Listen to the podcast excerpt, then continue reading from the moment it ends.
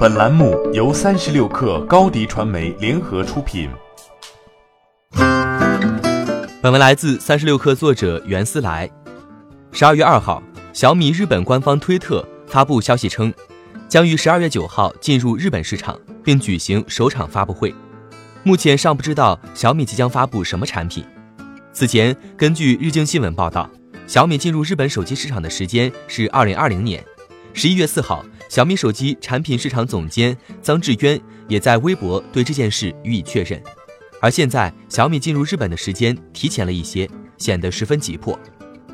日本其实并不是个理想的市场，它的体量不大，而且和中国一样已经趋于饱和，出货量呈现下跌趋势。根据 IDC 的数据，二零一九年第二季度。日本手机的总体出货量为六百九十三点三万台，为中国的十分之一左右，同比减少了百分之一点八。更难办的是，日本是一个非常封闭的市场，直到二零一六年，很多人都还在使用翻盖机。迄今为止，非日本本土品牌中只有苹果表现可圈可点，在日本吃下了百分之三十七点八的地位，打败了本土的索尼、夏普。即便如此，本土的夏普、京瓷、富士。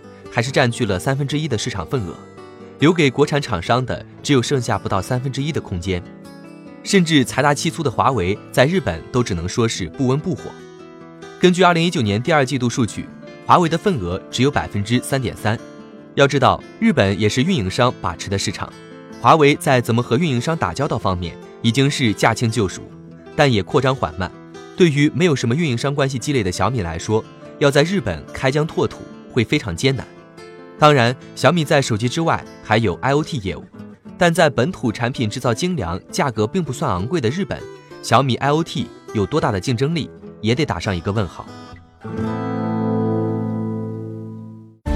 欢迎添加小小客微信 xs 三六 kr 加入克星学院，每周一封独家商业内参，终身学习社群，和大咖聊风口、谈创业，和上万客友交流学习。高迪传媒，我们制造影响力。商务合作，请关注新浪微博高迪传媒。